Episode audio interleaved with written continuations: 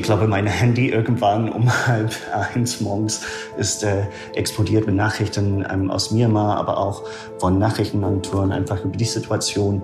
Ich habe mich dann schnell mit Kollegen ausgetauscht, aber zu der Zeit wussten wir einfach äh, nicht so viel. Wir wussten nicht, was das eigentlich bedeutet. Ähm, es war nur in den Stunden danach, ähm, gar, äh, dass es klar war, dass es ein Militärputsch gegen die komplette Regierung war. Hallo und herzlich willkommen zu einer neuen Folge von Welthungerhilfe direkt. Mein Name ist Lena und ich moderiere für euch den Podcast der Welthungerhilfe. Ich spreche heute mit meinem Kollegen Fraser, der seit zwei Jahren für die Welthungerhilfe in Myanmar lebt und arbeitet.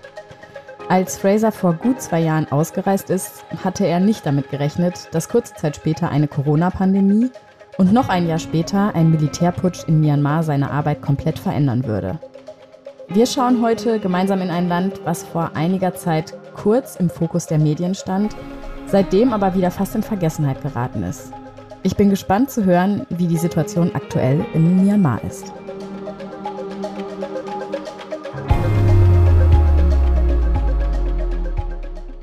Ja, und damit freue ich mich sehr, dass ich heute wieder mal einen Gast moderieren darf hier im Podcast und zwar meinen Kollegen Fraser. Hi Fraser.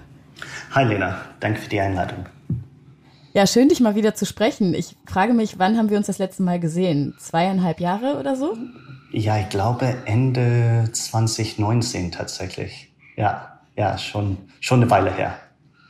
Ja, ich, ich erwische dich ja jetzt in Myanmar. Wo genau bist du? In Yangon gerade oder? Genau, ich bin in der, ähm, ich bin in Yangon, die größte Stadt, wo auch unser Landesbüro ist. Genau, und ich bin heute okay. tatsächlich im Büro wieder.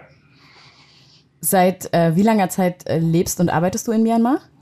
Äh, seit Januar 2020, also ein bisschen mehr als zwei Jahre jetzt. Okay, ja, dann ist es äh, wahrscheinlich wirklich so gewesen, dass wir uns kurz vor deiner Ausreise noch so um Weihnachten rum oder so vielleicht bei einer genau. Weihnachtsfeier das letzte Mal gesehen haben. Ich glaube tatsächlich, ja. Bei dir, Fraser, war es ja so, dass du äh, schon eine Zeit lang für die Welthungerhilfe gearbeitet hast, bevor du dann entschieden hast, ins Ausland zu gehen, nämlich nach Myanmar. Und wir werden heute im Podcast, glaube ich, sehr ausführlich auch darüber sprechen, wie deine Arbeit vor Ort aussieht und ähm, ja, was, was natürlich auch gerade die aktuelle Situation in Myanmar ist. Vielleicht kannst du aber noch mal so kurz dich zurück in die Situation versetzen. Du hattest ja einen anderen Job erst bei der Welthungerhilfe. Was ähm, hat dich dann bewegt, ins Ausland zu gehen? Ja, ich habe, ähm, glaube ich, 2016 bei der Welthunger angefangen, direkt nach, äh, direkt nach meinem Studium in Berlin. Und ähm, da habe ich in der Politikabteilung gearbeitet ähm, für drei Jahre, glaube ich, und ähm, war unter anderem für den Welthungerindex zuständig, ähm, eine Flagship-Publikation der Welthungerhilfe, was jedes Jahr ähm, erscheint. Und ähm, ich fand, ich habe auf jeden Fall sehr viel gelernt und ähm, fand es extrem interessant. Ähm, aber ich wollte auch ähm, langsam mehr mit den Projekten und Programmarbeit der Welthungerhilfe äh, zu tun haben, da ich äh, viel darüber berichtet habe oder ähm, vielleicht aus äh, der Ferne, aus Deutschland aus, ähm, damit zu tun hatte, aber nicht direkt vor Ort. Und deswegen ähm, wollte ich das tun. Und äh, im Januar 2020 bin ich nach Myanmar gegangen, erst als ähm, Partnerberater, Partneradvisor ähm, für das Myanmar und Kambodscha-Programm ähm, und seit ähm, letztes Jahr äh, Programmkoordinator ähm, für Myanmar und Kambodscha.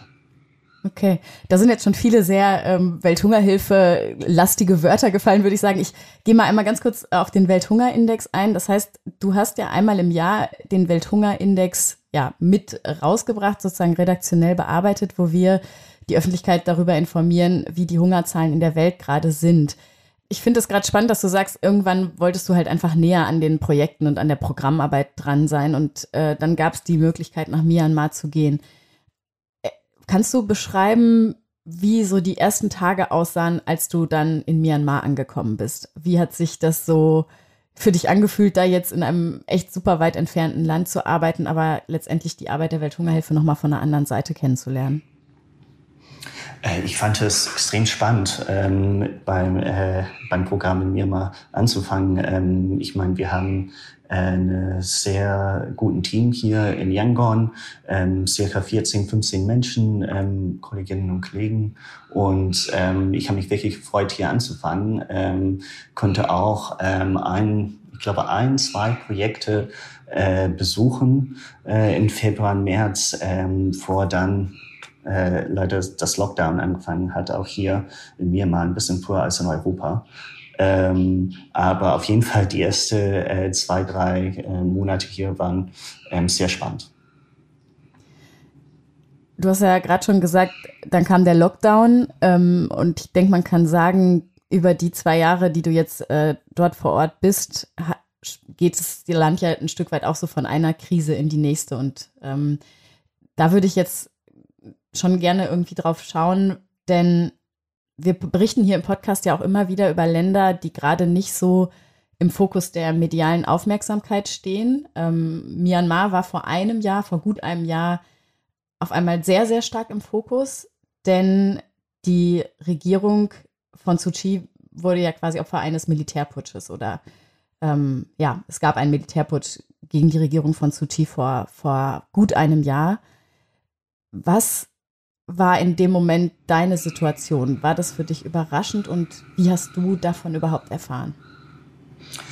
Ja, ähm, es kam, es war teilweise überraschend. Es gab ähm, in die Wochen und Tage davor Gerüchte, ähm, auch ähm, so äh, komische Aussagen von dem Militär ähm, und viel Spekulation darüber. Aber eigentlich ein paar Tage vorher haben die ähm, ein Statement veröffentlicht und gesagt, dass sie die Verfassung und Myanmar-Recht so respektieren werden. Und wir dachten, dass es eigentlich dann, ähm, dass es nicht passieren würde, ähm, aber ist dann am 1. Februar ähm, passiert, äh, frühmorgens Myanmar-Zeit. Ich war tatsächlich ähm, zu der Zeit in Berlin, in Deutschland noch. Ähm, und erinnere mich, es war so nach Mitternacht, glaube ich, äh, in Berlin, ähm, als ich die Nachricht äh, bekommen habe, dass äh, Aung San Suu Kyi und der Präsident Win Myint ähm, festgenommen worden sind.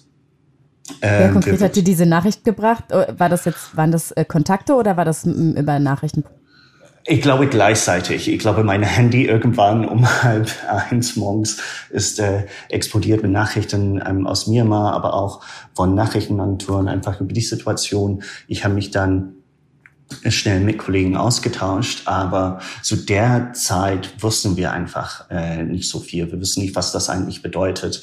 Ähm, es war nur in den Stunden danach, ähm, gar, äh, dass es klar war, dass es ein Militärputsch gegen die komplette Regierung war.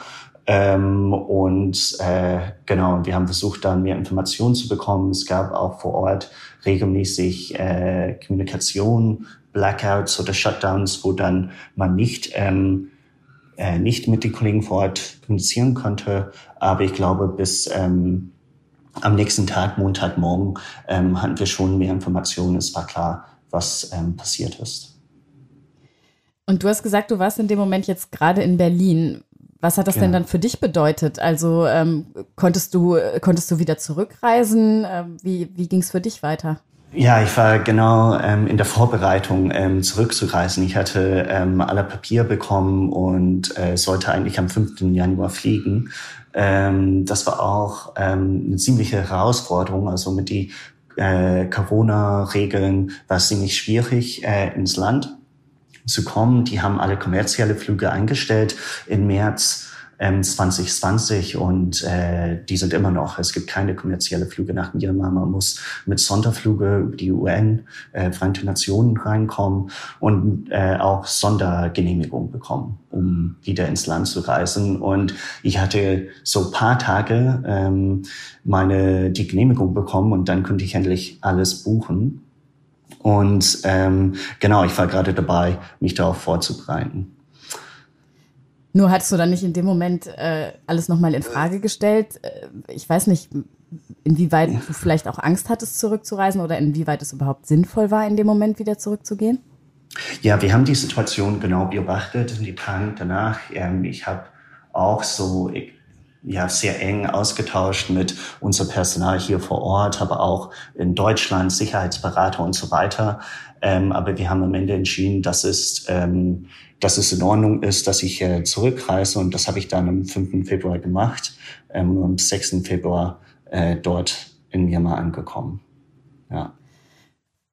Wie haben sich dann so die nächsten Wochen gestaltet? Und ich würde auch, mich würde interessieren, was haben dir vielleicht auch lokale Kollegen, Kolleginnen oder Menschen, mit denen du in Kontakt stehst, in der Zeit berichtet? Denn man muss ja wissen, dass Myanmar war einfach schon sehr lange, oder die Menschen in Myanmar kennen das Leben in einer Militärdiktatur. Das haben sie lange gehabt. Und ähm, ja, ich würde sagen, jetzt zumindest einige Jahre lang so ein Stück weit die Freiheit der Demokratie äh, gefühlt oder angefangen zu fühlen.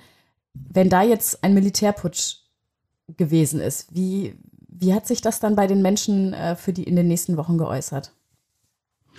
Ähm, ja, ich bin am 6. Februar zurückgereist, äh, angekommen in Myanmar und musste erstmal 14 Tage äh, im Hotelquarantäne verbringen. Oh Gott. Ähm, und man äh, hat dann nur von außen so Proteste auf die Straße gehört, Fenster aufgemacht, um ein bisschen was mitzubekommen ähm, und auch dann im engen Kontakt wieder mit Kolleginnen und Kollegen.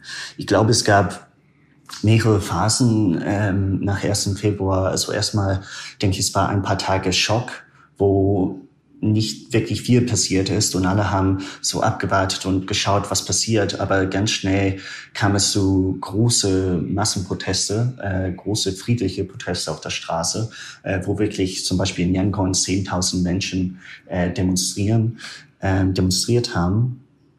Ähm, und man hat einfach ähm, langsam oder man musste einfach zusehen, wie äh, langsam diese friedliche Proteste gewaltsam unterdrückt werden und neue Restriktionen ähm, angeführt werden. Ähm, Beispiele, ähm, mobiles Internet wurde ausgeschaltet, ähm, WLAN wurde abends immer um 12 oder 1 ausgeschaltet bis morgens früh. Ähm, viele Nachrichtenagenturen äh, oder Webseite äh, wurden geblockt, sowie Sozialmedien ähm, Ausgangssperre würde behängt und so weiter. Ähm, und da waren ganz schnell ähm, ziemlich viele Restriktionen.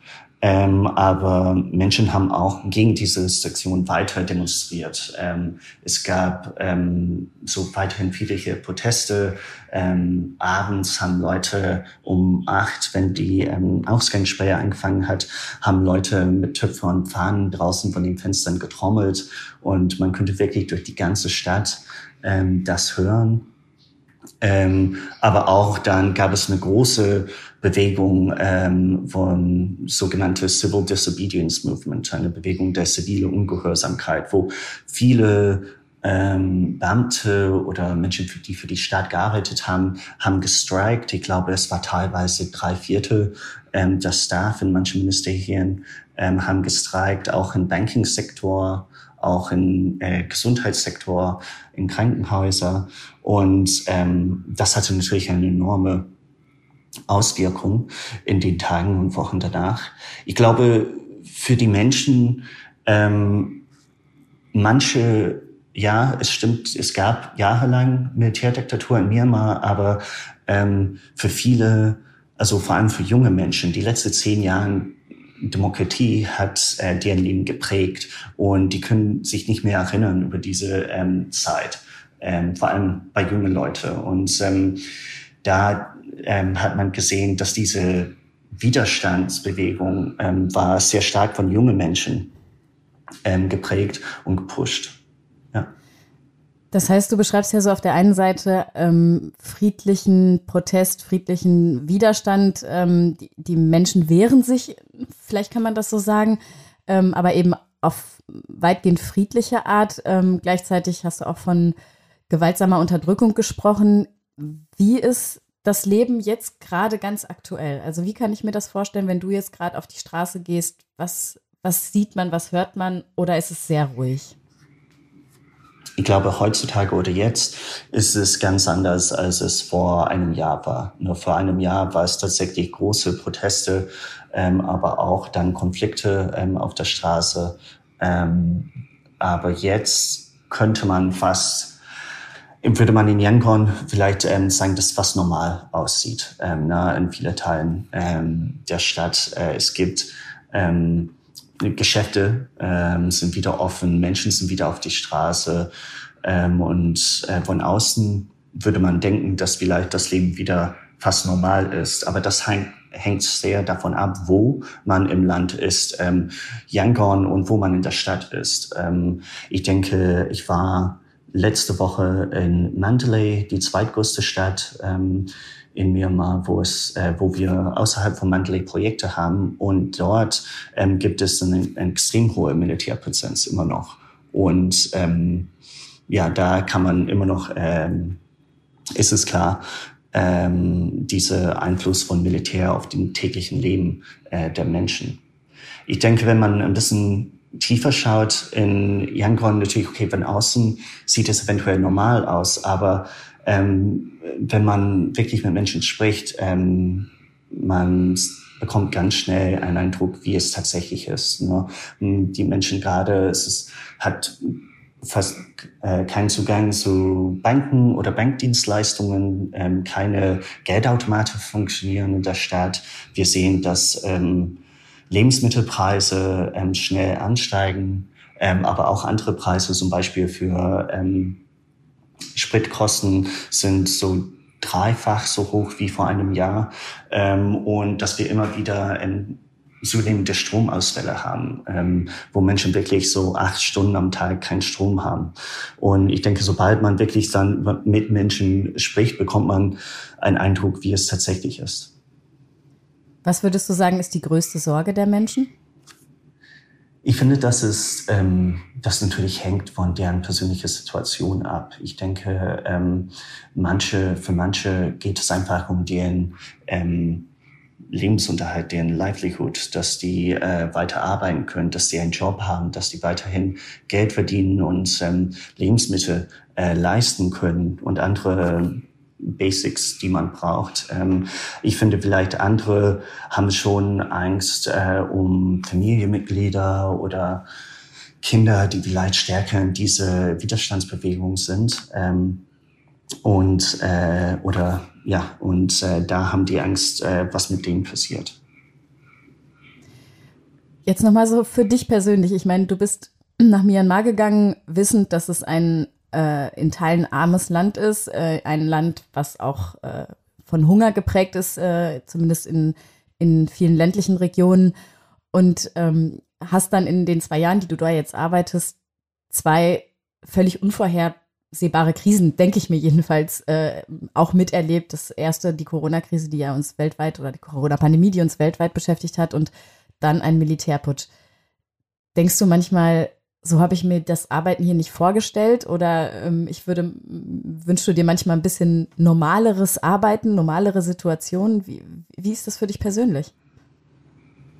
Ja, ich meine, äh, die Ereignisse die letzten zwei Jahre, glaube ich, konnte niemand hervorsehen. Ne? Und ähm, ich, es ist natürlich, es kam mit vielen Herausforderungen, aber ich denke, wir haben bei der Arbeit diese Herausforderungen. Wir sind diese Herausforderungen angegangen ähm, und äh, konnten damit umgehen. Ich denke, es ist auch Teil des Jobs, ähm, dass man mit solche ähm, oder dass man mit äh, Krisen umgehen kann und dass man auch Kollegen und Kolleginnen zusammenarbeitet ähm, und unterstützt in diese Zeiten.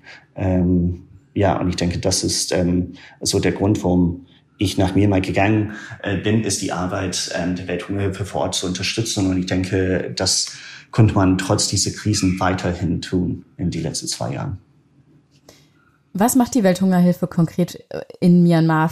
Welche Projekte sind sozusagen die, die auch schon vor den zwei benannten großen Krisen ähm, in Myanmar waren? Und was hat sich aber vielleicht auch geändert über die letzten zwei Jahre? Kannst du das so ein bisschen beschreiben? Mhm. Ja, die Ereignisse die letzten zwei Jahre hatten enorme Wirkungen auf unsere Arbeit. Ähm, ich meine, direkt nach dem Putsch mussten wir mit Projekten, die zum Beispiel direkt mit dem Staat oder Regierung gearbeitet haben, vielleicht Landwirtschaftsministerium oder lokale Büros äh, von dem Landwirtschaftsministerium, mussten wir ähm, suspendieren ähm, und auch ähm, andere Projekte, die zum Beispiel mit lokalen Gesundheitswesen ähm, zusammengearbeitet haben, haben dann nicht mehr funktioniert, weil viele Menschen in diese ähm, Kliniken oder Büros haben gestrikt und sind nicht mehr äh, zur Arbeit gekommen. Ähm, und da müssen wir viele Projekte dann neu orientieren nach, dem, äh, nach der politischen Krise, aber auch während der Covid-Krise mussten wir das auch tun. Ich denke. Habe ich das, habe ich das richtig verstanden, Fraser, dass ähm, die Projekte, dass man normalerweise eben auch mit Local Governance, also mit, ähm, sage ich mal, Behörden, regierungsnahen Institutionen und so weiter zusammenarbeitet und dass das in dem Moment, wo die Regierung gekippt war, einfach gar nicht mehr möglich war? Genau, es ähm, wäre nicht möglich, einfach weil ähm, Menschen waren nicht mehr, die haben die staatliche Strukturen haben nicht mehr funktioniert. Ähm, aber auch, das würde einfach von der Gesellschaft oder Projektteilnehmer nicht akzeptiert, teilweise, dass man weiter ähm, mit diesen Strukturen arbeitet. Ähm, und deswegen, oder auch von Donor oder Geber, äh, die Projekte finanziert, ähm, war das auch ähm, war das auch nicht möglich. Ähm, und deswegen äh, mussten wir schon viele Projekte neu orientieren. Ähm, aber äh, wir könnten dann direkt auf die aktuelle ähm, Bedürfnisse und Situation reagieren. Und ähm, zum Beispiel, wir haben auch vorher, ähm, es gab in mir mal auch vorher Konflikte und äh, Vertreibungen und wir könnten ähm, weiterhin äh, unsere humanitäre Hilfe vor Ort, vor allem in äh, Camps im Norden des Landes, weiter implementieren. Ähm, wir könnten aber andere Projekte anpassen, ähm, zum Beispiel äh, Cash for Work Maßnahmen, das sind, wo Menschen werden bezahlt ähm, für Arbeit, ähm, zum Beispiel ähm, Infrastruktur in deren Dörfer oder Gemeinden zu reparieren. Und das haben wir unterstützt, da äh, Livelihoods oder so Tagelöhne und Tagearbeit war nicht mehr möglich ähm, oder man könnte nicht reisen wegen der Sicherheitssituation, um zu arbeiten und dann haben wir Menschen vor Ort unterstützt. Aber wir haben auch versucht, weiterhin unsere bestehenden Projekte zu implementieren, weil die waren auch in der Situation relevant. Zum Beispiel landwirtschaftliche Trainings oder Unterstützung für die Produktion von Nahrungsmitteln, Lebensmitteln war immer wichtiger ähm, und ähm, aber auch äh, Wasserversorgung oder Aufklärungskampagnen, vor allem zu Covid. Äh, wir haben das während der Covid-Pandemie äh, gemacht, aber auch nach, dem, äh, nach der politischen Krise haben wir gesehen, dass ähm, viele staatliche Gesundheitswesen nicht mehr funktioniert haben. Und es war immer wichtiger, diese Covid-Aufklärung und andere Maßnahmen weiter zu implementieren. Wie, wie ist es für dich, als ausländischer Mitarbeiter in einem Land zu arbeiten, wo die Bevölkerung zum Beispiel Widerstand gegen, gegen die Militärregierung leistet. Fühlst du dich da immer eher so als Beobachter? Ähm, hast du dann manchmal auch Unsicherheit oder Angst? Oder, also ich, ich kann mir vorstellen, dass es einen doch auch irgendwie hindert, wirklich daran anzukommen in einem Land, wenn, wenn die Situation so prekär ist. Wie ist das für dich? Ich denke, ich würde nicht sagen, dass man Angst hat, ähm, da internationale ähm, Personen und Ausländer werden nicht äh, direkt äh, bedroht äh, im Land. Ähm, man muss natürlich ähm, alle Sicherheitsregeln folgen und äh, schauen, dass wir so ein ausgebreitetes Sicherheitssystem haben. Ähm, das ist wichtig. Aber ich würde es eher beschreiben, man hat natürlich Sorgen um Kolleginnen oder Kollegen. Ja, was mich natürlich jetzt auch in Anbetracht der aktuellen Situation ähm, mit der Ukraine äh, interessieren würde, ist, wenn du so, also du bist gerade sehr weit weg, ist diese, ist der Ukraine-Krieg eigentlich spürbar für dich? Und damit meine ich zunächst erstmal ähm, persönlich, privat, wie informierst du dich? Bekommst du da in Myanmar ähm, etwas mit? Ja, natürlich. Ähm, ich meine, ich bekomme natürlich über normale Nachrichten, ich verfolge das und auch über ähm, Freunde ähm, und Familie, äh, die das wahrnehmen und das natürlich ähm, verfolge ich das. Ähm, ich denke auch, äh, wir haben aber auch hier in Myanmar andere Krisen, wo ich, äh, die ich auch eng verfolge. Ähm, die Konflikte und Sicherheitslage äh, folgen wir jeden Tag, äh, bekommen jeden Tag Updates dazu. Und ähm, auch äh, die Situation hier ist immer noch in Teilen des Landes extrem angespannt und volatil. Und äh, es gibt immer wieder neue ähm, Auswirkungen oder Ereignisse, worauf man schnell reagieren muss. Und ich glaube, ähm, mein Fokus bleibt in Myanmar, auch wenn ich natürlich die Situation ähm, in anderen Teilen des Wel äh, der Welt ähm, mitbekomme und äh, befolge. Ich denke, die Auswirkungen ähm, von dem Krieg äh, fangen wir an, hier zu spüren oder werden in der Zukunft spüren. Nach dem, äh, nach dem Coup hier vor Ort ähm, gab, führte es zu einer extrem wirtschaftliche Krise, ähm, die jetzt anfängt und immer schlechter wird. Und wir haben gesehen, wie Lebensmittelpreise schon letztes Jahr angestiegen sind.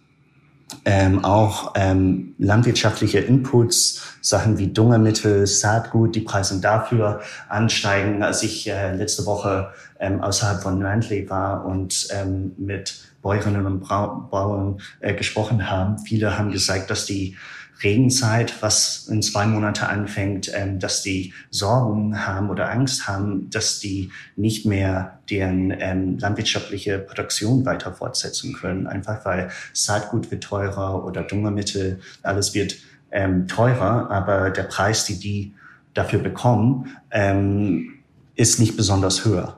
Und ich denke, diese Wirtschaftskrise äh, in Myanmar ähm, wird weiter verschärft ähm, durch äh, die Ukraine-Krieg. Mhm.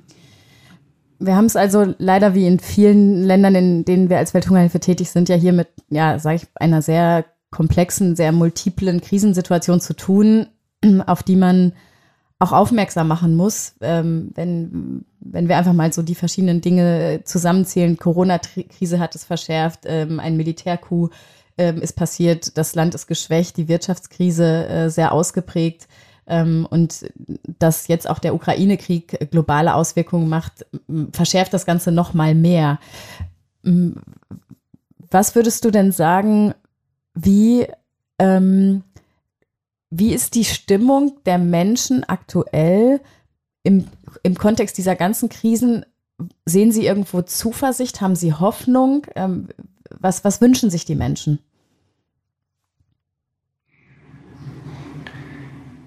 Ich finde, es äh, ist auch unterschiedlich, je nachdem, mit wem man spricht. Ich denke, manche Menschen sind stärker davon betroffen ähm, als vielleicht andere. Ich denke, äh, manche äh, haben immer noch Hoffnung äh, für die Zukunft, dass die einen Weg finden, ähm, das für den und deren Familie ähm, passt. Aber ich sehe oder ich sehe immer wieder oder höre immer wieder, ähm, von Menschen, dass äh, die Sorgen, die die haben über die Zukunft, na, ähm, vor allem ähm, über Arbeitsmöglichkeiten zum Beispiel, Bildungsmöglichkeiten für deren Kinder. Ähm, ich denke, das ist schon, äh, ja, es gibt große Sorgen in den Menschen, wie es dann in der Zukunft äh, weitergeht. Was macht für dich Myanmar so besonders? Was zeichnet das Land für dich aus? Hast du da bestimmte Dinge in der Kultur, die dich besonders faszinieren?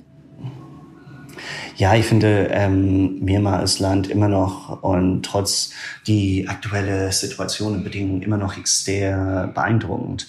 Ähm, ich meine, das Land hat eine sehr hohe Diversität innerhalb des Landes. Es gibt über 100 Ethnizitäten, um, unterschiedliche Sprachen, Kulturen, Essen und äh, wenn man in andere Teilen des Landes reist, begegnet man immer ähm, so neue Kulturen ähm, und äh, neue Lebens, äh, Lebensstile. Ähm, ich bin immer noch beeindruckt, wie meine Kolleginnen und Kollegen mit der mit die Krise letztes Jahr, mit die letzten zwei Krisen, also Covid-Pandemie ähm, und mit dem Coup umgegangen sind und wie die trotz die enorm schwierige Bedingungen und dass die stärker davon betroffen worden sind, dass die immerhin weiter ähm, arbeiten konnten und äh, weiter gut zusammenarbeiten konnte, fand ich sehr beeindruckend. Und ich glaube, das wird bei mir so ein nachhaltiger Eindruck lassen. Ich glaube, das werde ich nicht vergessen, wie diese Menschen und meine Kollegen damit umgegangen sind und ähm, ja, weiter ähm, arbeiten konnten. Ich glaube, eine Frage werden sich ähm, vielleicht einige Hörer und Hörerinnen äh, noch stellen, die ich jetzt einfach auf jeden Fall zum Ende noch platzieren muss. Fraser, wo kommst du ursprünglich her? äh, ich komme ursprünglich aus Schottland. Aus Nordostschottland, ah, ja. eine sehr kleine Stadt, äh, nördlich von Aberdeen. Aber ich habe auch in Deutschland äh, sechs Jahre äh, gelebt, gearbeitet und studiert. Ja, also das ist auf jeden Fall nicht äh, auch nicht zu überhören, dass du schon äh, lange lange Deutsch sprichst, aber so ein kleines bisschen Akzent, glaube ich, ähm, den äh, hört man dir auf jeden Fall an. Das freut mich immer sehr. Ja, das will ich noch behalten. Ja, wie sieht es aus mit lokaler Sprache in Myanmar? Hast du da was gelernt? Äh, ich kann, ich kann, ich würde sagen, ich kann die Basics. Ich kann ähm, so mich vorstellen, allgemeine Frage stellen ähm, und ähm, vielleicht mit Kollegen, die ähm, nicht so nicht Englisch sprechen, dann kann ich schon mich irgendwie äh, verständigen, aber ähm, fließend ist es auf jeden Fall nicht. Naja, gut, ich glaube, das wäre auch sehr ambitioniert, all, äh, alleine die Schrift, wenn ich das mal so gesehen habe. Wow. Ja, ja. vielen, vielen Dank für spannende Einblicke äh, in eine ganz andere Welt, nämlich nach Myanmar. Ich finde, dass das, was du erzählt hast, ähm, nochmal sehr deutlich gemacht hat. Ähm, wir dürfen andere Krisen oder mm, die Menschen, die vielleicht nicht mehr so im medialen Fokus äh, stehen, nicht vergessen. Und es ist auch nochmal wieder deutlich geworden, wie viele Dinge zusammenhängen global und dass zum Beispiel auch jetzt äh, die Auswirkungen der Ukraine-Krise bei euch schon spürbar sind. Und ja, wir natürlich alle hoffen, dass, dass wir zeitnah wieder andere Zeiten haben. Und damit danke ich dir sehr fürs Gespräch, Fraser. Ich habe mich sehr gefreut, mich mal wieder mit dir zu unterhalten. Danke, Lena. Das war Welthungerhilfe direkt, der Podcast der Welthungerhilfe. Wenn es euch gefallen hat, empfehlt den Podcast gerne weiter. Und natürlich freuen wir uns über Feedback, Lob und Kritik an podcast.welthungerhilfe.de. Bis zum nächsten Mal bei Welthungerhilfe direkt. Dieser Podcast wird produziert von Podstars bei OMR.